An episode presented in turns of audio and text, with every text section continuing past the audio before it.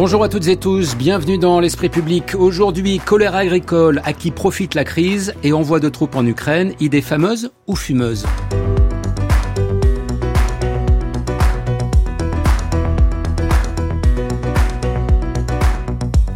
Nos débatteurs ce dimanche, Sylvie Kaufmann, bonjour. Bonjour. Éditorialiste au Monde, votre dernier ouvrage chez Stock, Les Aveuglés, comment Berlin et Paris ont laissé la voie libre à la Russie. Jean-François Colosimo, bonjour. Bonjour. Directeur des éditions du CERF, votre dernier livre en date, c'était la, c'est la crucifixion de l'Ukraine chez Albin Michel. Anne-Lorraine Bujon, bonjour. Bonjour. Directrice de la rédaction de la revue Esprit.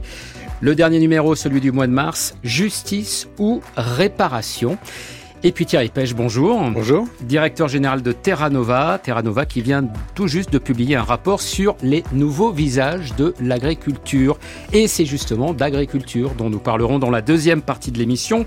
Le salon s'achève aujourd'hui à Paris, marqué par la contestation syndicale sur fond de lancement de campagne des européennes. Colère agricole, à qui profite la crise Ce sera notre débat, même tout de suite, notre premier sujet.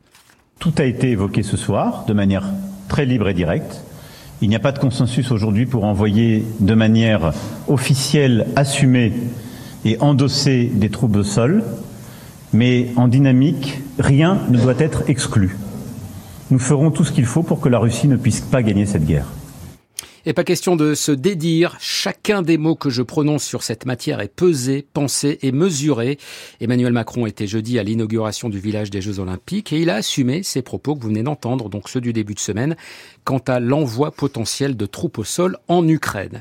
Une chose est sûre, en n'excluant pas cette possibilité, Emmanuel Macron a mis la pagaille parmi ses partenaires. Tollé quasi général, l'Allemagne, la Pologne, les États-Unis, le Royaume-Uni, l'OTAN, entre autres, ont tous fait savoir qu'il n'était pas question d'envoyer des soldats combattre en Ukraine.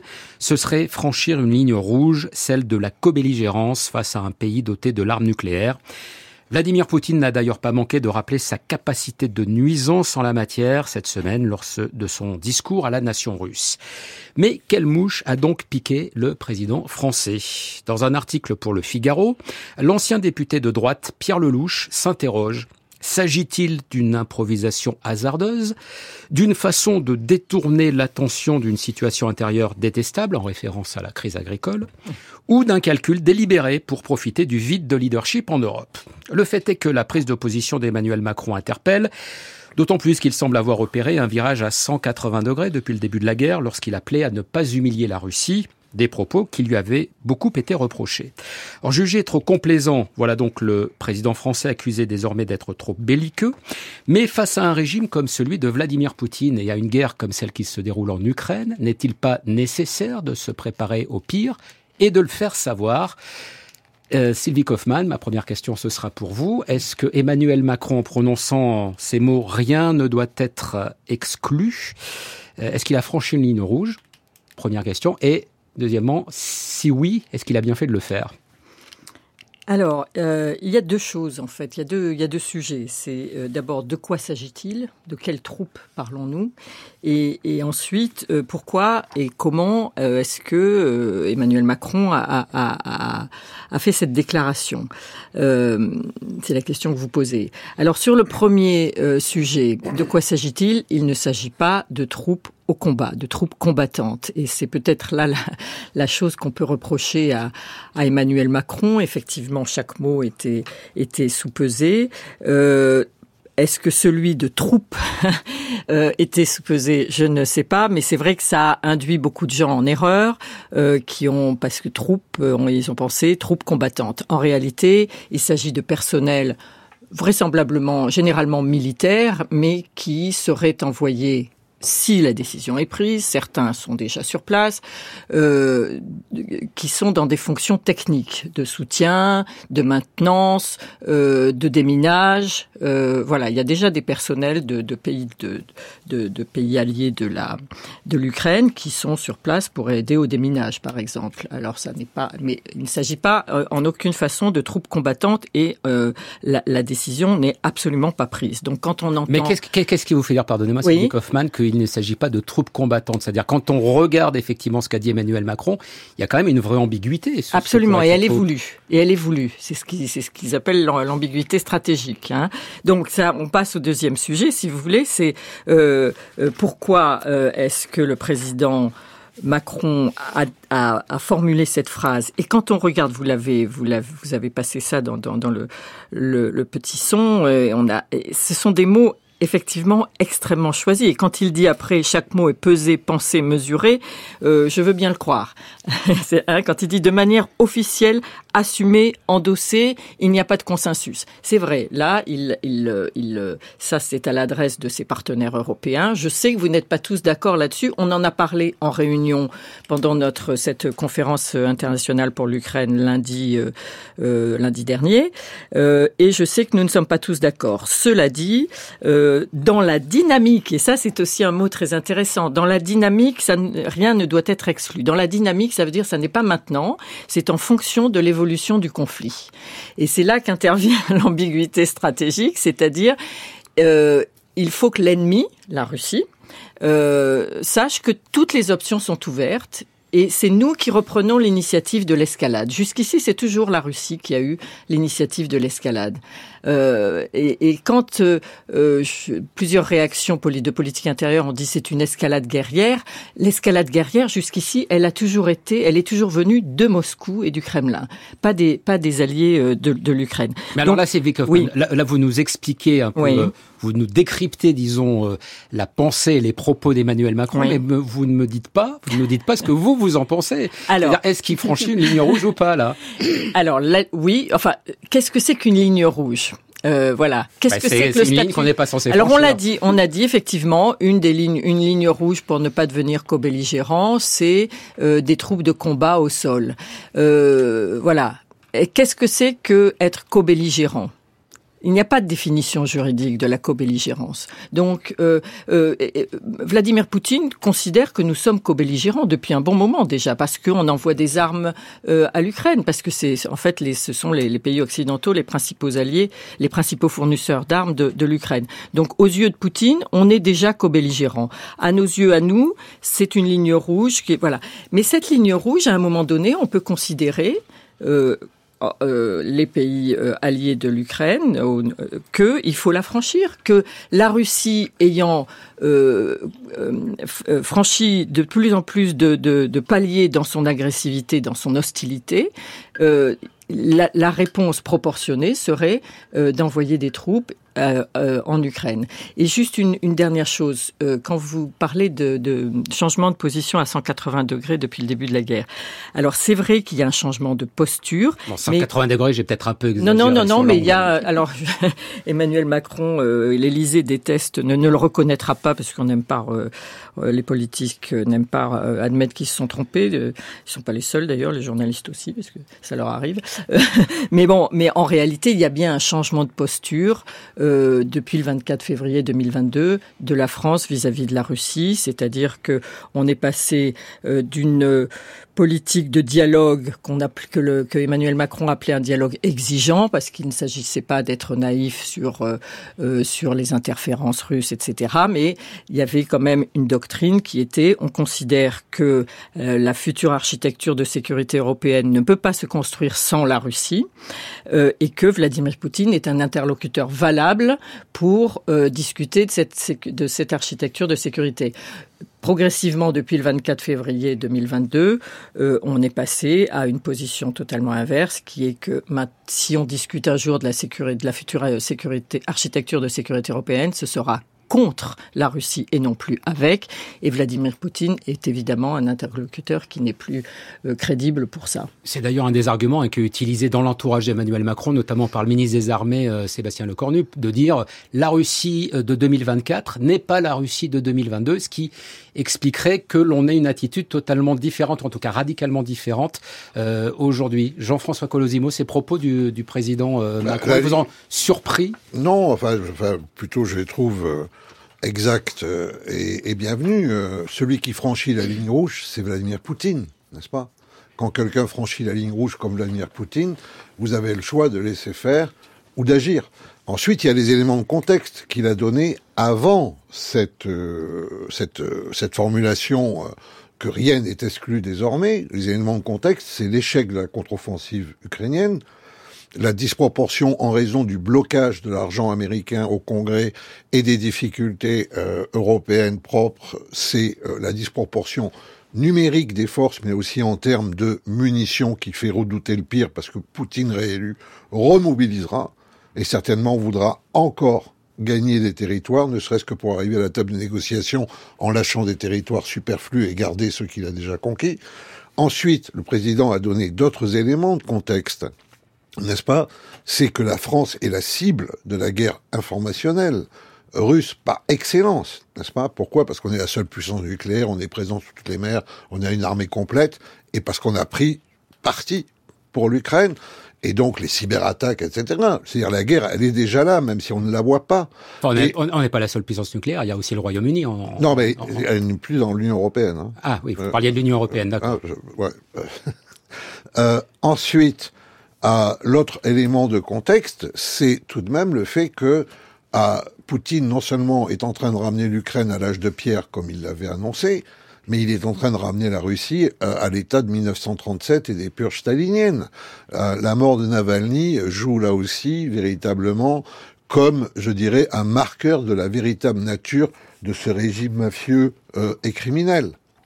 Donc tous ces éléments de contexte font que la France, qui a toujours voulu une Europe de la défense, bah, elle, elle, elle, déclare que cette Europe de la défense est désormais une urgence, surtout par rapport au décrochage qu'on pourrait avoir les États-Unis au cas où Donald Trump serait élu. Donc c'est une manière d'accélérer la vision de la réalité. Maintenant, les grands-parents ne doivent pas s'inquiéter, leurs petits-enfants ne vont pas être mobilisés pour partir sur le front. Deuxièmement, Poutine n'appuiera pas sur le bouton nucléaire parce que Poutine a un cerveau reptilien de la guerre froide. Et de ce point de vue-là, bon, il agit toujours cette menace, il envoie Medvedev aboyer là-dessus, mais chaque fois qu'en fait on a passé un cran, on a vu qu'il ne se passait rien. Ensuite, la Chine lui interdit de l'utiliser, il est désormais vassalisé par la Chine. Enfin, et pour finir, ce régime est d'une faiblesse insigne. Rappelez-vous comment Prigogine a marché sur Moscou. Prigogine, alors, le, le, chef de Wagner, euh, n'est-ce pas? Rappelez-vous aussi, chaque fois qu'il y a eu des incursions à Belgorod, qui est derrière la frontière, c'est en territoire russe, chaque fois, il y a eu évacuation des populations, on a tout barricadé, n'est-ce pas? Et ce régime est faible parce que, comme le dit Navalny, quand on en est à tuer ses opposants, c'est que véritablement, voilà. Donc on a une espèce de crapulerie qui domine le Kremlin, n'est-ce pas? Et cette crapulerie, elle doit être intimidée parce qu'elle ne connaît que la loi de la force et de la violence. Mais Jean-François Colosimo, si les choses sont aussi claires, comment expliquez-vous que l'Allemagne, la Pologne, la Suède, le Royaume-Uni, les États-Unis, l'OTAN aient fait savoir de diverses manières que ils n'étaient pas prêts à aller euh, aussi loin que le préconise ou que le l'anticipe Emmanuel Macron? Bah, Peut-être parce qu'ils anticipent moins. Ah, L'Allemagne, elle joue son jeu. Euh, la politique de Scholz, c'est euh, de réformer l'Allemagne de manière à garder son industrie et son commerce extérieur. Euh, L'Allemagne a des rapports d'intimité avec la Russie, y compris la Russie de Poutine, qui sont extrêmement forts. L'Allemagne, voilà, l'Allemagne s'est mise sous parapluie américain. L'Allemagne, depuis 1945, ne veut plus assumer véritablement la guerre. Voilà, on en est là. Et donc, en fait, c'est le, couple franco-allemand n'allait pas bien déjà au sein de l'Union européenne, mais là, c'est une véritable euh, déchirure. Maintenant, euh, les grandes idées font leur chemin. On attendra les nouvelles du front et on verra peut-être que, en fait, ce qu'a dit euh, Emmanuel Macron participe simplement d'un réalisme, comme vous le dites très bien, anticipé. Thierry Pêche. Ben, je pense qu'on on doit observer que ce qui a été dit, c'est pas simplement viendra peut-être un jour où il faudra envoyer des troupes au sol, mais nous en avons parlé. Mm. Euh, le message euh, que les autres ne voulaient pas faire entendre, et celui que fait entendre Emmanuel Macron, c'est oui, c'est un sujet de conversation entre nous. Sachez, Vladimir Poutine, que nous en parlons. Nous ne sommes pas d'accord aujourd'hui, nous le serons peut-être plus tard. En tout cas, la question est sur la table. C'est ça le vrai déplacement de cette affaire. Il me semble qu'il y a beaucoup de bonnes raisons, de raisons rationnelles, de jouer cette carte aujourd'hui pour Emmanuel Macron. Il y a euh, d'abord un problème, c'est que le leadership est dangereusement vacant. Pour les raisons qu'a dit Jean-François, euh, les États-Unis sont bloqués au Congrès et ils le sont probablement de façon durable. Il n'y a pas aujourd'hui, pas même le Royaume-Uni, euh, disons en Europe dans un sens géographique et non pas institutionnel, et il n'y a pas une dynamique véritable. Et donc il faut montrer à Vladimir Poutine qu'il n'est pas tout seul, qu'il n'a pas les mains complètement libres, que euh, les Européens sont là. Il y a encore d'autres bonnes raisons de le faire. Il y a une campagne européenne qui vient. Mettre l'Ukraine au cœur de la discussion n'est pas malhabile non plus. Bon, il y a des tas de raisons. Mais il y en a une qui est beaucoup plus fondamentale. C'est que Vladimir Poutine partage avec euh, Oussama Ben Laden, Daesh et quelques autres personnages une idée simple. C'est qu'il pense que nous ne croyons en rien. Il croit que nous ne croyons en rien. Il croit que nous ne serions prêts à donner notre vie pour rien au monde. Il pense que nous sommes, comme disait je ne sais plus quel spécialiste, des ruminants. Qu'il y a là un troupeau de gens assez prospères, assez heureux, qui ne veulent surtout que rien ne bouge et qui donc n'iront pas mourir pour, vous connaissez la formule, Donbass. le Donbass. A-t-il entièrement tort là-dessus? Non, il n'a pas tort. Et c'est pour ça, et c'est pour ça, me semble-t-il, que le signal du président français est le bon. Parce qu'au fond, ce qu'on pourrait lui reprocher, c'est euh, de ne pas avoir les moyens de son verbe, de ne pas avoir dans la réalité les éléments qui permettraient de lester euh, sa parole. Mais le message euh, n'est pas contradictoire avec cette observation tout à fait lucide, puisque le message est de dire dépêchons-nous. Nous n'avons plus beaucoup de temps pour exister géopolitiquement. Les Européens, c'est pas rien non plus. Hein. Faut pas se raconter d'histoire. C'est pas juste des ruminants dans une, dans une prairie. Euh, s'ils additionnent leurs forces et s'ils savent les, les, les, articuler, les mutualiser, les organiser, c'est quelque chose. Et Poutine le sait bien. Et d'ailleurs, il n'aurait pas réagi aussi rapidement et aussi fortement si ça n'était euh, qu'un que, que, qu fond sonore, j'ai envie de dire. Mais je pense que le cœur de, de l'affaire, c'est euh, Macron fait son whatever it takes. Vous vous souvenez de cette formule de Draghi lorsqu'il était patron de la BCE C'était euh, le Quoi bordel en, coûte. Euh, en, en, en, zone euro. Et il est venu, et c'est le rôle du banquier central, et c'est le rôle d'un chef de l'État d'une puissance nucléaire, il est venu dire, quoi qu'il en coûte, quoi qu'il en coûte, euh, je m'opposerai à, cette, à, à l'éclatement de la zone euro. Et, et, tout a été terminé. Eh bien, c'est un peu la même logique, avec un peu moins de puissance. parce que euh, voilà, Macron n'est pas le prêteur en dernier ressort qui est euh, le banquier central, mais c'est la même logique, c'est quoi qu'il en coûte. Nous irons jusque-là, sachez-le. Et nous sommes déjà en train d'en parler. Sauf que quand vous dites ça et que derrière vous, vous vous retournez et que vous voyez pas grand monde parce qu'il y a plutôt euh, des alliés qui disent non, on veut pas aller aussi loin, le message, il perd totalement de sa puissance, Thierry. Non. Est-ce que c'est pas du pain béni pour Poutine de dire, ah bah regardez. Non, euh, non, non, non. Et d'ailleurs, personne n'a contesté qu'ils en aient parlé. Qu'ils en aient parlé Non. non. Et eh oui. Et, et, et ça, c'est intéressant. Et je pense que c'est ce que recherchait Emmanuel Macron. Nous en avons parlé. D'ailleurs, personne ne le conteste ici. Anne-Lorraine Bujon, euh, pour l'instant, si on écoute Sylvie Kaufmann, Jean-François Colosimo et Thierry Pêche, il y a plutôt l'idée de dire, finalement, ce qu'a dit Emmanuel Macron, il n'a pas eu tort de le faire. J'emploie un, un, un, euphémisme. Est-ce que vous partagez ça? Et si oui, comment est-ce que vous expliquez? Alors qui est quand même ces, ces réactions euh, européennes, mais aussi alors dans la classe politique française. Alors il y a sans doute aussi un jeu purement euh, politicien, mais c'est un peu tout le monde contre Emmanuel Macron et sa majorité sur cette, euh, sur cette question. Alors euh, oui, mais c'est dans le fond pas très surprenant, si vous voulez. Moi, je, suis largement d'accord avec euh, tout ce qui a été dit euh, jusqu'ici. Et pour repartir de, ce que Thierry euh, vient de dire, euh, je pense qu'effectivement, Poutine a répondu précisément sur ce point dans son discours à la nation quand il a redit les Occidentaux ont déjà oublié ce qu'est la guerre. Tout cela n'est qu'un dessin animé pour eux.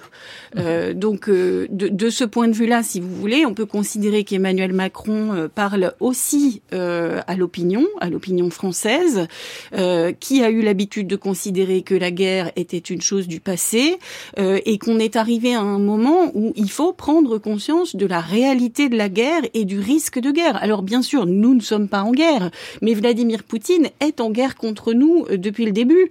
Et pour ajouter aux éléments euh, de contexte qu'a rappelé Jean-François Colossimo, euh, je rappellerai qu'il y a toute une agitation des séparatistes pro-russes en Moldavie. On sait ce que c'est que l'agitation des séparatistes pro-russes. C'est ce qui s'est passé en Géorgie, c'est ce qui s'est passé dans le Donbass. Donc, donc, donc voilà, on y va tout droit. Donc Vladimir Poutine, il est en guerre contre ses voisins d'abord, il est en guerre contre l'ordre international ensuite, et il est en guerre contre l'idée démocratique partout où il pense qu'elle peut le menacer. Donc de ce point de vue, c'est vrai qu'il y a sans doute un travail à faire entre partenaires. Donc il y a peut-être un problème de synchronisation entre partenaires, là je ne le nie pas, euh, et vis-à-vis de l'opinion pour dire la guerre, le risque d'escalade, ils sont déjà là. Ils sont là depuis le premier jour où Poutine a envahi l'Ukraine, euh, voire même euh, avant. Alors, si vous voulez, de la part de l'opposition en France, si on parle de LFI ou du Rassemblement national, malheureusement. Ou des Républicains, ou du Parti Socialiste, ou du Parti Communiste. Hein, pour s'arrêter à LFI et au Rassemblement national, euh, c'est, si vous voulez, eux, ils n'ont pas fait de virage à 180 degrés. Ils sont extrêmement cohérents. Ça fait des années qu'ils sont d'une complaisance coupable à l'égard de la Russie, euh, y compris quand elle s'est comportée, comme on le sait, en Syrie. Donc, il n'y a pas vraiment de surprise. Alors, euh, sur le fond de ce qu'a dit Emmanuel Macron, moi, moi, je pense aussi que ce n'était pas une, une, mauvaise chose. Maintenant, il y a la manière et il y a le moment. Est-ce que ça, a peut-être été pesé? Est-ce que ça a été préparé? Alors, ils en ont parlé entre partenaires européens. Est-ce qu'il en a parlé avec d'autres responsables politiques euh, en France? Euh, C'est plus incertain. Et il y aurait peut-être eu un travail à faire pour accorder les violons. Mais là, c'est le contexte des européennes qui jouent, où chacun joue sa partition. et, c'est fort dommage puisque devant ce risque de guerre, il me semble qu'on aurait besoin euh, d'un peu plus de, responsabilité de la part des uns et des autres. Il doit y avoir d'ailleurs une discussion hein, suivie d'un vote au, Parlement euh, prochainement. Oui, oui, et puis euh, avant, avant cela même, il y a jeudi, Emmanuel Macron réunit les chefs de parti sur sur ce sujet, ce qu'il aurait peut-être dû faire avant. Et ce qui est intéressant aussi, c'est que ce qui paraît être la moindre des choses, voilà, si on envisage effectivement Alors, plus loin à nouveau, qu'est-ce qui est calculé là-dedans et qu'est-ce qui ne l'est pas, euh, c'est la même chose pour la réaction des partenaires européens. La discussion a bien eu lieu euh, au cours de cette conférence. En fait, elle a lieu depuis le mois de décembre, cette, discussion entre partenaires euh, euh alliés de l'Ukraine sur l'utilisation de, militaires sur place ou non, ou sur à quelle échéance. ce qui, à mon avis, n'avait pas fait l'objet d'une concertation, c'est à quel moment on en parlait publiquement. C'est-à-dire que c'est pour ça que c'est ce qui explique la réaction négative de tous ces gouvernements, à part les Lituaniens qui se sont félicités, toujours, toujours eux. Euh, ils sont toujours allants, eux, et on comprend pourquoi, vu leur situation. Euh, mais on, euh, on en avait parlé entre nous, gouvernants, dirigeants, pendant cette conférence, mais on s'était pas mis d'accord sur le fait que moi, Emmanuel Macron, j'allais en parler devant la presse le soir même. Voilà, donc euh, surprise, ils sont pris un petit peu à revers et devant leur opinion publique, ils sont obligés de dire non, il n'est pas question de le faire actuellement. De toute façon, voilà, euh, ils n'ont pas pu préparer leur, leur ils n'ont pas eu le, le, le, temps de faire leur travail politique, pédagogique là-dessus. Et pour les partenaires en politique intérieure, les partenaires de la majorité, visiblement, ils n'avaient pas été euh, informés non plus. Donc c'est ce qui va se faire. Alors, ce qui est intéressant de rappeler, c'est que aux rencontres de Saint-Denis en août euh, dernier, je crois, euh, sur l'Ukraine, il y avait un consensus total entre quand Macron avait réuni les chefs des, des partis politiques, la, la question de l'Ukraine avait été évacuée très vite parce que tout le monde était d'accord. Donc là, c'est intéressant. On va voir sur quoi, euh, euh, comment chacun se, se, positionne. Je voulais juste revenir aussi sur l'histoire du euh, de ce durcissement et de, de pourquoi pourquoi maintenant? Euh, Parce que finalement, la, France, elle est cible de d'interférences et de, de campagnes de désinformation de la part de la Russie depuis longtemps, y compris euh, quand quand Macron a reçu Poutine la première fois à, Versailles en 2017, juste après son arrivée au pouvoir, c'était déjà un sujet. Il l'avait déjà fait savoir. Ce qui se passe, c'est que non seulement ça s'est intensifié, et pas seulement vis-à-vis de la France ces, derniers, ces dernières semaines, ces derniers mois même, mais euh, depuis décembre, on, on, parle donc de ce sujet d'envoi de, de, troupes entre alliés depuis décembre, discrètement. Pourquoi depuis décembre? Parce qu'il y a l'échec de la contre-offensive ukrainienne qui est acté hein, mmh. depuis, depuis novembre. Tout le monde est à peu près d'accord que c'est qu'elle a échoué. Et puis, il y a le contexte du blocage dont on a déjà parlé du blocage euh, américain au Congrès. Et donc là, il y a vraiment une nouvelle réalité qui se fait jour et à laquelle sont confrontés les Européens, qui est il va falloir qu'on fasse ça nous-mêmes. Il faut envisager cette éventualité. Et juste une dernière chose, euh, lorsqu'il a reçu, lorsque le, président Macron a reçu le président Zelensky, donc dix jours avant cette, cette affaire, le 16 février, pour signer cet accord de sécurité bilatéral, il a eu cette phrase pendant la conférence de presse. Il a dit il y a besoin d'un sursaut européen. Euh, c'est le euh, si on voit les choses advenir, si on voit une nouvelle phase s'ouvrir, nous devons avoir la lucidité d'ouvrir une phase de réflexion stratégique et opérationnelle nouvelle. C'est ce que souhaite la France. Donc là, on est dans l'annonce de l'annonce, si vous, de l'annonce à venir. C'est-à-dire que la France va prendre un rôle de leader dans cette, dans cette affaire. Et cette nouvelle réflexion stratégique et opérationnelle, on y est. C'est, c'est, on passe à autre chose, on passe à un palier d'engagement supérieur et il faut préparer aussi euh, l'opinion publique à ça. Mais pour que la France prenne un rôle de leader, encore faut-il que ses partenaires acceptent que ce soit elle qui prenne ce, rôle-là. Oui, alors, deux choses. D'abord, tâchons d'éclaircir euh, les circonstances. Et on a même pu lire dans la presse, euh, chez certains tribuniciens, que Emmanuel Macron avait inventé ça pour compenser le salon de l'agriculture. Bon, là, on nage euh, en pleine irréalité, n'est-ce pas? Parce que une telle annonce, elle nécessite au moins la concertation de la diplomatie et de l'armée française, et c'est à peu près invraisemblable que ce soit là, il n'y ait pas eu, certainement de manière limitée, pour que ça ne fuite pas, une vaste concertation de la part de l'Élysée. Le deuxième point, c'est que de toute façon, il aurait, il aurait contacté Biden et Scholz. Il aurait dit voilà ce qu'il faut faire, je vais l'annoncer. Il lui aurait dit tu n'en parles pas. Donc de toute façon, on aurait eu le même résultat, si ce n'est qu'en plus on aurait eu une espèce de veto sur la prise de parole, n'est-ce pas? Il, Voilà, donc euh, il fallait bien que ça se passe ainsi. Troisième point, je suis parfaitement d'accord avec Steve Kaufman, il y a juste un point, c'est troupes. Bien sûr, c'est l'ambiguïté stratégique, mais il y a aussi l'honneur, entre guillemets, si vous permettez, de nos soldats. Si vous dites à des gars du génie qui ne sont pas des militaires, et c'est des gens du génie auxquels on pense évidemment envoyer, n'est-ce pas? Ou si vous dites, ah oui, on va envoyer du personnel de maintenance. Alors ça fait flop, tout le monde dit, bon, faut le personnel de maintenance pour les canons César, etc. Tu vois, ça n'a pas de sens. personnel militaire. Voilà, ouais, ouais, voilà. C'est donc euh, ça, c'est, je crois aussi euh, important.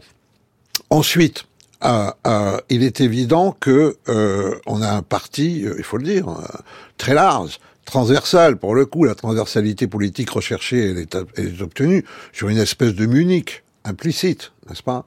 Et ça, c'est la peur d'agir auquel euh, dont vous parliez, qui est euh, celle dont nous accusent tous les terroristes du monde, en quelque sorte. L'incapacité au sacrifice pour euh, ce qu'on appelle, entre gros guillemets, nos valeurs, n'est-ce pas? Parce que bon, valeur, c'est pas toujours un très bon mot, puisque la définition, au passage, parce que j'entends ce mot souvent, la définition de la valeur, c'est de ne pas en avoir c'est celle qu'on lui donne.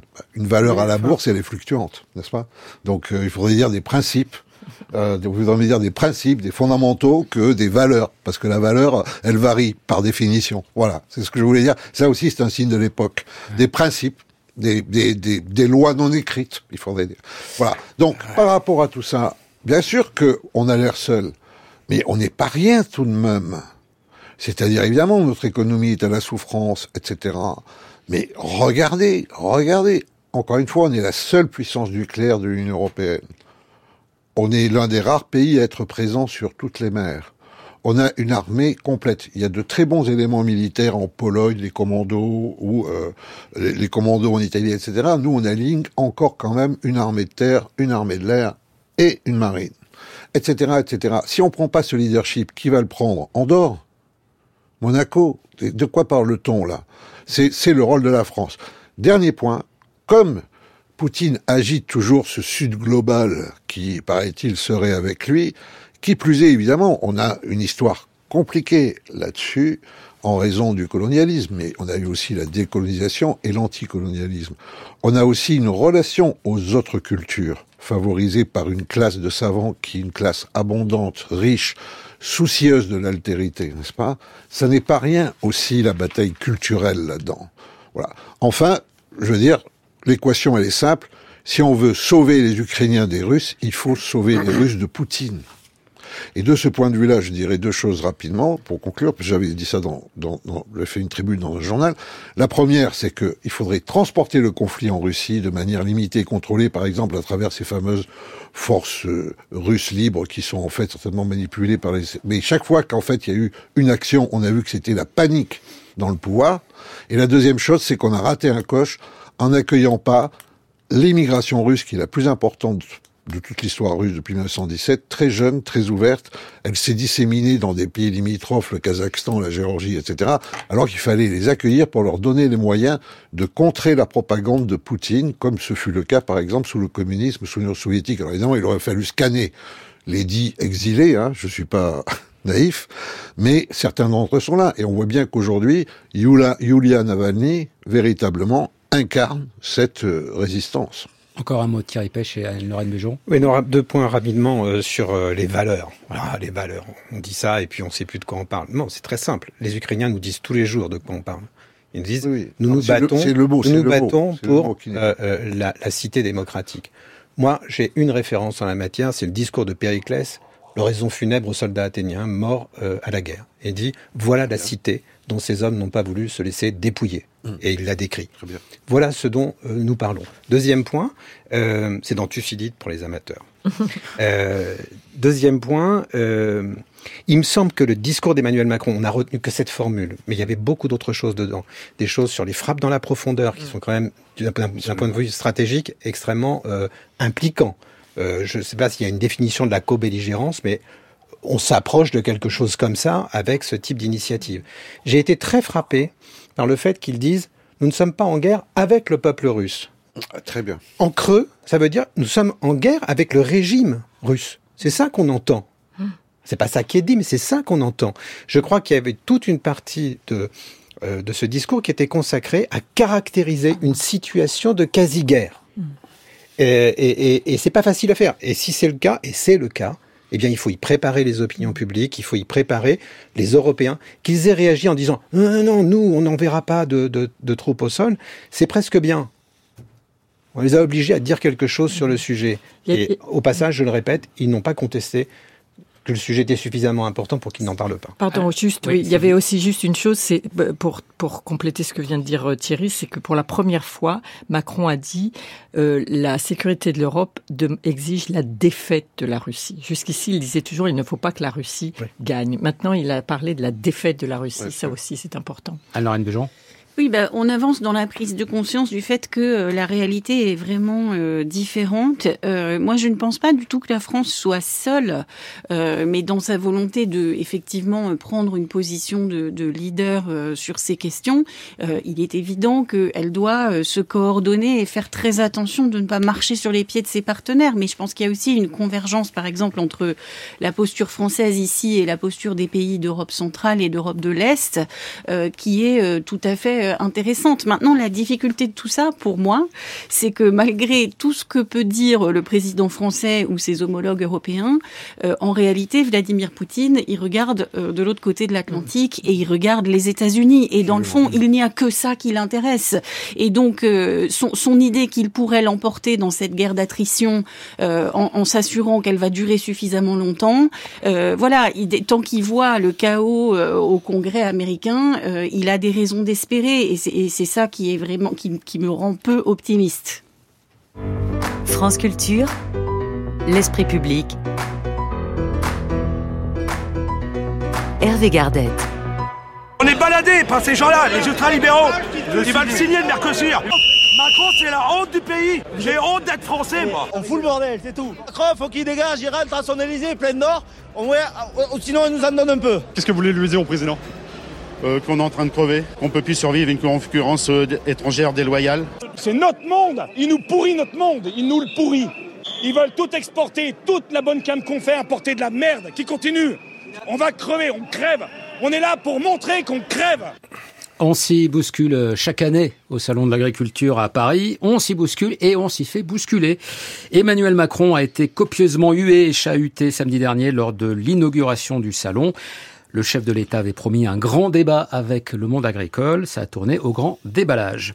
Ambiance fort différente le lendemain pour Jordan Bardella. Le président du RN, tête de liste aux prochaines européennes, a pu déambuler parmi les stands en mode pop star. Un accueil bien plus chaleureux qui témoigne d'une réalité électorale le Rassemblement national séduit le monde rural. Au premier tour de la présidentielle 2022, c'est dans les campagnes que Marine Le Pen a réalisé ses meilleurs scores. Alors il fut un temps où le salon était pourtant la chasse gardée de la droite dite traditionnelle. On se souvient des visites marathon et gargantuesques de Jacques Chirac. C'est aussi dans le monde agricole d'ailleurs que le RPR ou l'UMP allait euh, recruter quelques ministres, comme par exemple François Guillaume ou Christian Jacob. Et ce n'est évidemment pas un hasard si les républicains viennent de propulser une agricultrice en deuxième position sur la liste conduite par François-Xavier Bellamy aux européennes. Céline Imard est céréalière dans le Tarn, membre de la FNSEA, le tout-puissant syndicat agricole. C'est aussi d'ailleurs la carte de la paysannerie qu'a choisi la majorité présidentielle pour le scrutin du mois de juin, en offrant la tête de liste à l'eurodéputée Valérie Ayé. Alors si celle-ci est une pure politique, sa trajectoire familiale est ancrée dans le terroir, fille, petite fille et sœur d'agriculteur. Un CV au poil pour la com du parti Renaissance. L'agriculture, c'est peut-être une surprise, s'annonce donc comme un des sujets majeurs des prochaines élections européennes sur fond de division des organisations syndicales en France et de crispation générale de la profession un peu partout en Europe. Alors colère agricole. À qui profite la crise? Euh, Le salon d'agriculture, en tout cas Thierry Pêche, et euh, les tensions autour de ce salon, est-ce qu'il profite visiblement d'abord au Rassemblement national? Ah, si c'est ça la question, la réponse est oui. On peut passer à la suivante. Peut-être que vous allez un peu développer. va développer un peu. Et je pense que vous avez suggéré une réponse assez pertinente dans, la, dans votre question, Hervé. Euh, on, avait, on avait un problème, on a un problème agricole qui est extrêmement complexe, avec beaucoup de contradictions, et ce qu'on a entendu dans votre sujet n'est qu'une partie euh, de la réalité. Euh, il y a effectivement des agriculteurs qui souffrent, il n'y a pas que des agriculteurs qui souffrent non plus. Il y a beaucoup d'inégalités aujourd'hui au sein de l'agriculture, entre les filières, à l'intérieur des filières, entre les territoires, à l'intérieur des territoires, à tous les niveaux. C'est un monde qui se balkanise, l'agriculture. Enfin, on a ce problème. Bon. À ce problème vient s'ajouter un problème syndical. Hein, euh, il faut quand même regarder les choses. C'est un monde syndical divisé. La domination de la cogestion dans les chambres d'agriculture par la FNSEA est toujours là, mais on voit bien que derrière, le paysage euh, se, se, fragmente, se durcit et que les conflits s'aiguisent. Et d'ailleurs, une partie du comportement de la FNSEA s'explique par son souci de ne pas abandonner des parts de marché trop importantes à la coordination rurale, qui est le nouveau venu dans l'histoire, enfin depuis quelques années maintenant, et qui est, euh, disons, la, famille euh, d'extrême droite du syndicalisme agricole. Euh, je pense d'ailleurs que euh, la FNSEA a saisi cette espèce de d'histoire invraisemblable. De, ils ont invité un, un grand débat sur l'agriculture, euh, les, les, les, les soulèvements de la terre. Les soulèvements de la terre. On n'a jamais su s'ils avaient été vraiment invités, mais c'était du pain béni pour la FNSEA qui ne voulait surtout pas participer à cette discussion. Bon, donc vous avez un problème syndical. Et puis vous avez un problème politique qui est venu se greffer là-dessus, qui a éclaté au grand jour dans, les, dans, dans, dans la séquence que vous avez euh, décrite vous-même, venue du président de la République, puis venue de Jordan Bardella. Ce qui est assez inattendu, hein, d'ailleurs. mais non, c'est pas inattendu. Bah, pas, pas, par rapport au salon, mais au fait que ça soit devenu un, un, un enjeu, euh, des, des, par exemple, du prochain scrutin pour les européennes. Ça, on va y venir. Je suis pas, je suis pas du tout sûr de ce que vous dites, mais ah. euh, on va y venir. Euh, mais enfin, ça a été cousu de fil blanc, en réalité de fil jaune, de fil de bonnet jaune, si vous voulez, euh, au salon. Moi, j'avais des, des, des, amis qui s'y trouvaient. Lorsque Bardella est arrivé, il y a quelqu'un sur le stand de la coordination rurale qui a dit enlevez les bonnets, on y va. Faudrait surtout pas laisser penser qu'on est complice d'un truc politique, mais on l'est en réalité. Et dire vous avez des déclarations je veux dire, c'est des pudeurs de gazelle, comme aurait dit l'autre, euh, le, le, patron de la coordination rurale qui dit euh, moi, je ne fais pas de politique, mais je suis d'accord à 80% avec ce que dit le Rassemblement national. Et d'ailleurs, mon fils était euh, candidat aux législatives sous la bannière Rassemblement national, et j'ai soutenu mon fils, mais je fais pas de politique. Tout est comme ça. Christophe Barthès, euh, député aujourd'hui de l'Aude, ancien de la coordination rurale, climato-dénialiste, etc. Bon, il y a une vraie caisse de résonance entre la coordination rurale et le Rassemblement national. En votre question, est-ce que ça va être un, un sujet de la campagne pour les européennes? Ça l'est là aujourd'hui. Eh, euh, au moment où nous parlons, dans quelques heures, Jordan Bardella fait son premier meeting de, de campagne à Marseille. Le 9, Valérie Ayé fait le sien. On va voir. Mais il y a quand même d'autres candidats. Euh, à la discussion pour euh, les, les, les, sur l'Europe, sur, et notamment celui qu'on a évoqué dans la première partie de l'émission, l'Ukraine. Mmh. Ça risque aussi compte tenu des évolutions sur le, le, le, le terrain, d'être un, un, un, sujet euh, de discussion. Donc les deux sujets sont, sont, oui, sont en partie liés d'ailleurs, hein, sur la question oui, des céréales, du poulet. Oui, enfin, en partie, mais en partie seulement. Hum. On n'a pas le temps d'évoquer le cœur du sujet, mais il y a, si vous voulez, le triangle d'or de la question agricole, c'est son triangle des Bermudes. Le triangle d'or, c'est d'arriver à réaliser la souveraineté alimentaire, la transition agroécologique et la justice économique. Il y a effectivement des agriculteurs qui crèvent de faim et, on a besoin d'eux pour donc ça, ce n'est pas durable. Or ça c'est aussi le triangle des Bermudes. À chaque fois que vous vous approchez d'un des points du triangle, vous vous éloignez des deux autres. Et, c'est ça qui ne va pas, si vous voulez, qui est très très difficile à résoudre. Mais bon, j'y reviendrai peut-être plus, plus tard. Le gouvernement n'a pourtant pas ménagé ses efforts pour essayer de répondre à cette colère agricole. Suppression de la taxe sur le GNL, euh, gaz naturel liquéfié, pose dans le plan éco sur le, sur le gazole non routier. Hein. Oui, pardonnez-moi, vous avez raison. Euh, nouvelle loi Egalim, inscription de la souveraineté alimentaire dans la loi, prix plancher, trésorerie d'urgence, aide budgétaire beaucoup d'efforts et pourtant on a l'impression que ça ne sert à rien. Comment est-ce qu'on peut expliquer ça à Lorraine Bujon? C'est-à-dire que malgré les engagements du, du gouvernement auprès du monde agricole, cette colère, elle ne semble pas euh, tarir. C'est justement parce qu'il y a une très forte politisation aujourd'hui justement de ce monde agricole? Euh, Oui, moi le sentiment que j'ai, c'est que le, gouvernement a cherché à apporter des réponses, à apporter des réponses très vite et sans doute d'ailleurs des, des réponses qui, euh, qui sacrifient les, les enjeux et les besoins de long terme euh, à des solutions de court terme euh, qui, qui ne vont pas résoudre grand-chose et qui vont même aggraver la crise dans laquelle on est. Mais moi, je pense que c'est parce que le gouvernement mesure justement euh, les, les, conséquences politiques de cette colère, le fait que le mal vient de très loin. Et, je ne serais pas forcément d'accord avec Thierry. Moi, je suis, je suis très frappée justement par le caractère transnational du mouvement de colère des agriculteurs. Euh, on a affaire, il me semble, à un mouvement social européen. Alors on a beaucoup dit euh, quand est-ce qu'on aura un vrai espace public européen, euh, quand est-ce qu'on aura euh, des débats politiques au Parlement européen qui traduisent les clivages politiques de fond. Bon ben là, je pense qu'on Donc il y a évidemment une très grande diversité des situations selon les pays. L'agriculture ne joue pas le même rôle, n'a pas le même poids, mais on sait qu'il y a d'autres grandes puissances agricoles en Union européenne. Et donc moi, je vois quand même, si vous voulez pour prendre les choses de manière très macro, un hein, très grand angle, mais que euh, les mêmes causes produisent les mêmes effets et que pour le dire très vite, on est quand même dans un mouvement de réaction euh, contre euh, une mondialisation libérale et ses effets sociaux. Euh, c'est vrai à travers les groupes sociaux, c'est vrai à travers les secteurs économiques, et c'est vrai dans toute l'Europe. Euh, et ce qu'on peut regretter, c'est que cette réaction à la mondialisation, parce que l'agriculture s'est industrialisée massivement, c'est quand même une partie euh, du problème. face à tout ça, on ne peut que se désoler de voir que cette colère pour l'instant profite à la droite ou à l'extrême droite, un peu partout, et pas du tout à ce qu'on aurait pu penser qui était une gauche altermondialiste qui dénonçait tout ça euh, depuis euh, depuis des années. Peut-être aussi euh, Anne-Lorraine Dujon, parce que cette colère, elle se dirige pas seulement contre la mondialisation, mais aussi contre une certaine idée de l'Europe, hein, toute la, la, bataille contre l'excès de normes qui viennent de, de, de l'Union européenne, c'est aussi une des motivations de cette colère. Bien sûr, contre l'excès de normes, contre la bureaucratie et comment ne pas être d'accord avec les agriculteurs quand ils n'en peuvent plus euh, des normes. Ça, je pense qu'on va tous être d'accord avec eux. Mais moi, ce que je trouve très troublant dans la séquence actuelle, et pour revenir à la politique française, c'est que personne ne nous dit ce qu'elles visaient, ces normes. Alors quand même, la question de la, biodiversité, la question du carbone, la question de la pollution, des enjeux sur la santé, euh, et personne n'est prêt à assumer ce qu'on essayait de faire avec ces normes environnementales. Alors il y a peut-être eu un effet de contretemps, si vous voulez, entre l'ambition européenne avec cette politique de la ferme à la fourchette, euh, qui n'a même pas commencé à prendre effet, mais qui a provoqué une réaction euh, viscérale en fait, parce qu'on a eu le sentiment que voilà, ça allait être trop de réglementation, trop de contraintes.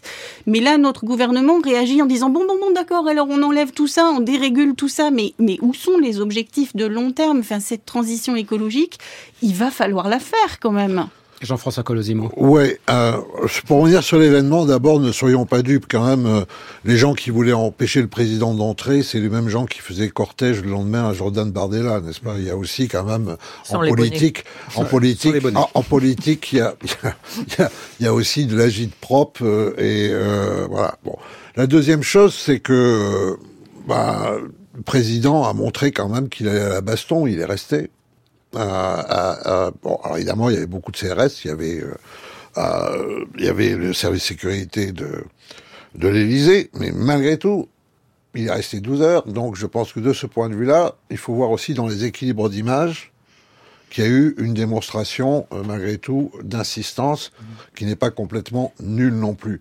Le troisième point que j'ai observé moi dans l'événement, c'est que Jordan Bardella, qui dit qu'il est un homme d'ordre, a traité le président de paranoïaque, de complotiste, et euh, si vous voulez, euh, lorsqu'on veut accéder euh, aux, charges supérieures, on commence pas par les détruire en psychiatrisant ceux qui les détiennent dans l'instant. Et là, je trouve que là aussi, on voit qu'il y a, alors pour le coup, sur les institutions, un manque de maturité, c'est le moins qu'on puisse dire, qui est qui est tout à fait flagrant, puis quand se dit prêt et apte à gouverner, n'est-ce pas?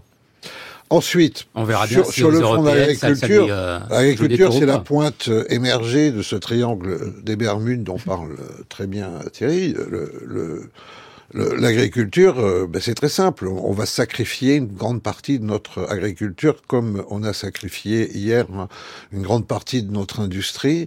à- alors, évidemment, dans une situation qui paraît à ceux qui sont mis dans cette souffrance totalement ubuesque, injuste euh, et euh, tout à fait euh, délirante. Mais vous avez Voilà. l'impression vous, Mais qu'on sacrifie- l'impression que vous le- avez l'impression qu'on sacrifie notre agriculture on va la sacrifier. Jean-François Comme on est parti, on va la sacrifier. Vous allez plus avoir les petits agriculteurs Bah, certains et d'aujourd'hui. pas d'autres, Les- voilà. voilà, les petits agriculteurs d'aujourd'hui qui ont euh, 200 têtes de brebis et qui n'arrivent pas à payer un salaire, à moins de les soutenir artificiellement et d'en faire une espèce d'exercice muséographique, la ferme d'antan, euh, que vont-ils devenir, n'est-ce pas? C'est ça le vrai drame.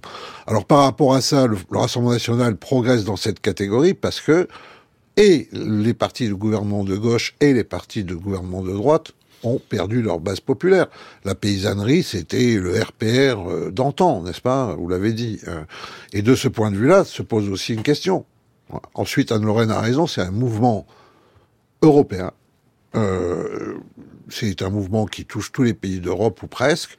Et on voit d'ailleurs que lorsqu'il y a des partis qui s'annoncent comme euh, d'extrême gauche, comme le, le Bundis, le Bundis de Sarah euh, Wagenknecht, eh bien, ce sont des partis Où ça? En en Allemagne. Allemagne, En Allemagne. qui, a- qui adoptent en fait sur euh, l'immigration, euh, sur euh, le protectionnisme, sur euh, la, la, la quête au vote euh, des démunis et désespérés, tout à fait la même rhétorique. Ça, il faut quand même le voir aussi. C'est aussi un véritable phénomène. Voilà. Donc face à ça, euh, je pense qu'on peut pas mettre des cotères sur une jambe de bois. Penser notre agriculture qui a fait la France, hein, paysans, paysages, euh, pays, l'agriculture a fait la France, la repenser complètement, voilà. Mais là aussi, on tombe malheureusement sur de mauvaises habitudes et la cogestion euh, de l'agriculture à la- avec euh, la FNSA me semble une très très mauvaise chose. Cette crise agricole, euh, Sylvie Kaufmann, française et européenne, elle met aussi en lumière d'autres clivages sur des points importants, la souveraineté, Oui, la question oui. de l'identité, la question du protectionnisme. Ça va au-delà de l'agriculture finalement. Oui, oui, absolument. Juste un tout petit aparté avant de, de, de vous répondre. Je, en, en écoutant euh, euh, mes amis parler, je me dis c'est quand même assez remarquable cette équivalence qu'on fait dans les médias euh, et au, en politique en général dans cet événement entre euh, la, la, la, la séquence président de la République et le lendemain la séquence Bardella. Je veux dire, il n'y a pas d'équivalence entre les deux. Le président de la République, c'est lui qui est en, en charge de tout. Enfin, il doit assumer les décisions qui ont été prises et qu'il a prises ou qui ont été prises au niveau européen. Euh, Jordan Bardella, c'est le président d'un parti politique qui n'a jamais été au pouvoir. Euh, voilà, je trouve ça assez extraordinaire qu'on fasse euh, qu'on fasse cette cette équivalence vraiment entre les deux. En même temps, il y a un duel Oui, politique. oui, oui, qui- ça qui- installe le duel absolument. Et Ce je ne sont crois pas que... seulement les médias qui le créent. Non, ce non, tout à fait. hein. D'ailleurs, Gabriel Attal, si j'ai bien compris, euh, est venu dès le dimanche soir pour euh, euh, contrebalancer, alors qu'il était prévu qu'il vienne plus tard au salon de l'agriculture. Donc, il y a, il y a effectivement, je suis tout à fait d'accord avec avec vous, il y a un vrai duel, mais ça, ça montre à quel point euh, euh, Jordan Bardella euh, réussit finalement lui aussi à installer ce, ce, ce duel. Sur la question européenne, je suis, oui, absolument. Si vous comparez la campagne, la situation à- aux dernières européennes en 2019 et, et aujourd'hui, c'est extraordinaire le, le, le changement. Euh, 2019, c'était avant le Covid, c'était avant la guerre en Ukraine, enfin la guerre totale, la guerre à grande échelle en, nucléaire, en, en Ukraine. Et donc, beaucoup de choses ont, ont, ont changé depuis euh, à, à, en raison de ces deux de ces deux événements majeurs. Et la question de la souveraineté justement, Oui. euh, et notamment de la, souver- la souveraineté alimentaire dans, dans cette dans ce qui nous préoccupe aujourd'hui, est devenue majeure. Donc ça, c'est vraiment euh, ça montre à quel point il a fallu évoluer très rapidement, à quel point les partis politiques et les gouvernements sont obligés de s'adapter euh, plus vite qu'ils qu'ils- trop vite en réalité euh, ils n'ont pas eu le temps de prendre vraiment conscience de de- de- d'épouser tous ces tous ces changements. Il y a l'inflation conséquence en grande partie de euh, de la guerre en Ukraine qui qui a beaucoup qui est un gros facteur dans le malaise dans cette crise agricole. Après avoir L'ouverture- beaucoup d'argent. Oui, absolument. Parce que la Oui, oui, montée du- des prix des denrées euh, alimentaires, il y a un an, c'est un gros bénéfice pour les agricul- pour l'agriculture française. hein. Pas, pas tous. Pas, tous, mais les- on a un excédent commercial record en 2022 du fait euh, de, de Oui, mais là, on voit aussi les ça, ça met aussi en lumière Absolument, les inégalités au sein du monde euh, du monde agricole. Voilà, Euh, l'ouverture du, ma- du marché européen aux produits ukrainiens, ça c'est aussi une nouvelle donnée.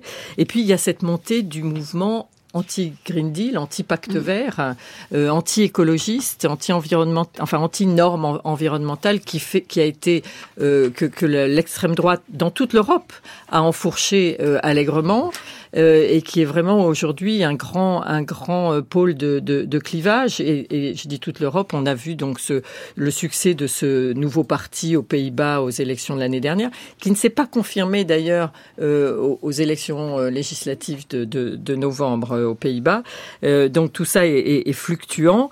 Euh, mais voilà donc on a une on a une remise en cause de la PAC qui est euh, euh, qui est qui, qui là et c'est là aussi qu'on voit l'hypocrisie du Rassemblement national parce qu'en 2019 euh, euh, le le Rassemblement national qui s'appelait encore le Front national je pense ne non pas pas pas, pas encore. Était déjà le Rassemblement national euh, avait euh, ne, ne soutenait absolument pas la PAC. Et là il se trouve en porte-à-faux parce que euh, finalement la PAC bénéficie beaucoup aux agriculteurs en particulier à une partie d'entre eux. Donc quelle est la vraie politique du Rassemblement national sur l'Europe et sur la PAC? Euh, comment concilier la lutte contre euh, le réchauffement climatique et une agriculture française dynamique et souveraine? Donc on se retrouve on- là on voit que le en même temps atteint ses limites euh, et, et et tout ça sert d'une certaine manière les thèses du, Rassemblement national, euh, mais on se trouve vraiment au cœur de ce, de ce problème qui est cette transition écologique euh, impose finalement euh, de changer de modèle agricole, et ça, ça ne se fait pas en quelques mois avant une élection européenne. Et on voit bien la difficulté qu'il peut y avoir justement à essayer de trouver une issue à cette crise agricole. Thierry Pêche, quand on voit, bah, vous l'évoquiez tout à l'heure, le paysage morcelé quand même du syndicalisme agricole français, la FNSEA qui reste euh, le syndicat majoritaire avec euh, sa version jeune des jeunes agriculteurs. Il y a donc la coordination rurale à droite et la confédération paysanne à gauche pour être un peu euh, schématique. Comment est-ce qu'on arrive à résoudre un tel problème quand on a finalement des visions de l'agriculture mais qui sont aussi des visions de la société quelque part aussi divergentes? Ben, je sais pas. Il y a une option hein, qu'il faut pas négliger, c'est qu'on fasse la politique de l'agriculture française sans les syndicats un jour. La cogestion, si elle commence à dysfonctionner autant, il y a d'autres façons de faire. On pourrait très bien, c'est pas une opinion que je défends, mais je, je, je trace cette perspective. On pourrait très bien dire, on, bah, va dealer avec les gros, avec l'aval de la chaîne, avec l'agroalimentaire, les transformateurs, les collecteurs, les distributeurs, etc. Et eux vont donner euh, des ordres ou des signaux aux producteurs. Hein, et on va privilégier une grande exploitation. Et dans le grand mouvement de renouvellement des générations, on va laisser faire la transmission des terres aux exploitations existantes de façon à avoir des très grandes exploitations. Une agriculture plus californienne, si vous voulez. Mais là, vous mettez le feu dans les campagnes. Mais vous mettez le feu. Non, vous mettez fin à, au, au- au- comment dire, à l'idéal du romantisme agricole français, c'est-à-dire la petite ferme, la petite exploitation familiale. Et c'est ça que représente la coordination rurale aujourd'hui. C'est ça que représentait et que représente encore euh, la Confédération paysanne aussi d'une autre façon. Bon. Mais il y a une autre agriculture qui existe, qui a d'autres modèles économiques, d'autres modèles d'entreprendre dont on ne parle jamais. C'est celle qui, qui, qui exporte, qui fait du business et qui se porte pas si mal. Hein. Le, je veux dire, euh, regardez l'Imagrin, regardez les grands céréaliers de, de, de la Beauce, ça va pour eux, merci. Et là, en l'occurrence, les et, et eux, quand, quand eux, quand eux rigolent, en général, les éleveurs euh, font la tête parce que précisément leurs bêtes euh, mangent un peu des céréales aussi euh, et, et du fourrage, etc. Donc, ce que je veux dire, c'est que ne, ne, ne, ne, nous imaginons pas que le système actuel soit là pour l'éternité. Il y a d'autres façons d'organiser une politique agricole que je ne souhaite pas, mais il y en a d'autres. Je voudrais juste revenir sur un truc. L'Europe, faut arrêter les fakes là faut arrêter. Le Green Deal n'y est pour rien du tout. Euh, Anne Lorraine l'a dit, Farm to Fork n'est jamais, n'est même pas encore entré en application. D'autre part, il a été vidé comme une huître par les conservateurs. Le retournement de Manfred Weber, le, texte restauration de la nature, pareil. Donc, en gros, ce qui est mis en cause dans la politique européenne n'a rien à voir avec le Green Deal. C'est la PAC. Mais la PAC, c'est 9 milliards d'euros pour l'agriculture française. Euh, on est les premiers à en bénéficier. Les deuxièmes sont les Espagnols, ils ont 5 milliards. Je suis pas sûr qu'on ait envie de remettre ça en cause. Et d'ailleurs, j'entends pas de remise en cause sérieuse là-dessus. Ce qu'on remet en cause, c'est les jachères. En réalité, les 4% de, de, de terres euh, non productives imposées aux exploitations. Et puis, euh, les délais de paiement. Et puis, c'est la politique commerciale, l'autre sujet européen pour, pour ces gens-là. Et là, ils ont un point qu'il faut leur rendre. C'est vrai que la politique commerciale européenne a longtemps cru à l'ouverture inconditionnelle des marchés et doit aujourd'hui intégrer un peu moins de naïveté, euh, les clauses miroirs, euh, euh, ce qu'on appelle l'accès qualifié au marché, de façon à faire un peu l'égalité des conditions de concurrence entre nos producteurs et les producteurs qui sont leurs concurrents ailleurs. Ce voilà. n'arrive pas le fait qu'il y a aussi de la concurrence au sein de l'Union européenne entre les agriculteurs. Bien sûr. Et, et, là, il y a besoin, à mon avis, d'une police réglementaire beaucoup plus euh, crédible et beaucoup plus euh, et beaucoup plus beaucoup plus active. Mais on parle de souveraineté alimentaire, juste un mot, parce qu'on se paye de mots. Mm. Si la souveraineté alimentaire, c'est la capacité du système agricole à servir en calories et en protéines euh, les Français, c'est-à-dire à les nourrir, eh bien notre système actuel n'est avant même qu'on parle Green Deal, etc., il n'est pas du tout euh, en situation de souveraineté. Il faut 26 millions d'hectares pour nourrir les Français. Il y en a 8 millions aujourd'hui qui sont en dehors de, de, de, de France et d'Europe. Voilà. Il y a d'ailleurs hein, des interrogations, un débat sur ce que recouvre aussi ce, ce, ce, terme de souveraineté. Vous qui êtes sensible aux définitions, au vocabulaire, Jean-François Colosimo, souveraineté alimentaire, souveraineté agricole, ça ne veut pas forcément dire autosuffisance pour un pays, ça veut aussi pouvoir dire capacité d'exportation. On y met un petit peu ce qu'on ce qu'on veut derrière ce terme. bon, le mot souveraineté, c'est un mot très politique, hein, appliqué à l'agriculture. Hein. Je crois que non, ça veut, ça veut certainement pas dire l'autosuffisance absolu, ça veut dire ne pas créer de dépendances qui ont des euh, incidences très négatives sur l'écosystème. Voilà, c'est plutôt ça. Euh, euh, bon, ensuite, moi ce que je vois quand même, c'est la PAC. Oui, c'est formidable, mais c'est moins formidable depuis 1993 et la soumission aux règles de l'OMC. La PAC, il y a deux PAC. Il y a avant et après 1993 et avant l'ouverture de, tous les marchés. Et donc c'est pas tout à fait la même PAC. Donc le chiffre reste énorme, mais les effets sont pas les mêmes. Le deuxième point, c'est que le monde paysan lui-même je dirais, a ses propres problèmes. Vous voyez, on pourrait penser que la coopérative, c'est un bon système, que la coopérative, c'est un bon système pour pallier euh, l'isolement.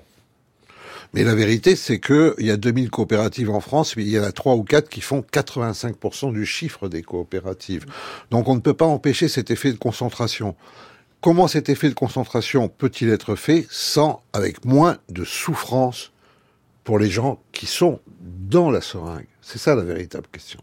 Bejon. Bah, un mot sur la question euh, de la souveraineté euh, et, et, puis l'Europe euh, et puis la France. la question de la souveraineté, de tout ce qu'on lit là dans le contexte de cette crise agricole, moi je comprends que effectivement dans l'agriculture on a un énorme problème de dépendance à l'égard de l'étranger pour tout pour tout le l'amont de notre système agricole et on a un énorme problème de concentration et de monopole en aval. Donc ce, ce besoin de take back control qu'on entend là chez les agriculteurs et qu'on entend partout en fait depuis 2017 en Europe et à travers les secteurs économiques et à travers les groupes sociaux, je crois qu'il faut le prendre très au sérieux. Donc euh, la question de la souveraineté pour moi va être centrale dans les élections européennes, mais il ne faut pas la laisser aux souverainistes euh, parce que c'est ce serait trop simple. Et un tout petit mot sur la France parce que dans dans cette crise, il y a une chose qui moi me désole, c'est que le terme décroissant est devenu comme une insulte. Alors moi je suis pas économiste, Je suis pas particulièrement décroissante, mais dans quel monde est-ce que tout d'un coup être décroissant, ça voudrait dire euh, être un ennemi public? Eh ben, je vous propose qu'on en fasse un sujet de débat prochainement. Merci beaucoup à tous les quatre. Anne-Lorraine Bujon, Thierry Pêche, Jean-François Colosimo et Sylvie Kaufmann. Émission préparée par Anne-Claire Bazin, réalisée par Luc euh, Jean Reno avec à la prise de son aujourd'hui Noé Chaban. France Culture. L'esprit d'ouverture. Dans la petite ville de Cadillac-sur-Garonne se dresse un imposant château construit au XVIIe siècle. Après avoir abrité la première prison pour femmes de France, il devient une école de préservation, un lieu d'enfermement pour mauvaises filles. Tout enfant de sexe féminin qui sort de ce cadre peut être considéré comme une jeune fille qui n'a pas intégré les normes de genre qui lui sont euh, imposées. Une histoire particulière, Les mauvaises filles du château de Cadillac, un documentaire de Lily Cornert, réalisé par Véronique Samouilov, ce week-end à 13h30 sur France Culture, franceculture.fr et l'appli Radio France. Radio France et la Cinémathèque française présentent Napoléon, vu par Abel Gance. Un ciné-concert événement sur écran géant avec 250 musiciens sur scène. L'épopée napoléonienne d'Abel Gance, dévoilée en version intégrale et définitive de 7 heures en deux soirées, les 4 et 5 juillet à la scène musicale. Avec l'Orchestre national de France, l'Orchestre philharmonique de Radio France et le chœur de Radio France. Réservation maison de la radio et de la musique.fr. France Culture, il est pile midi, l'heure de retrouver Caroline Brouet et c'est bonne chose. Bonjour Caroline. Bonjour Hervé. Au programme aujourd'hui Le beau et le bon. Ça vous dit quelque chose? C'est un peu mon autoportrait. Allez, bon dimanche Hervé. Bon dimanche.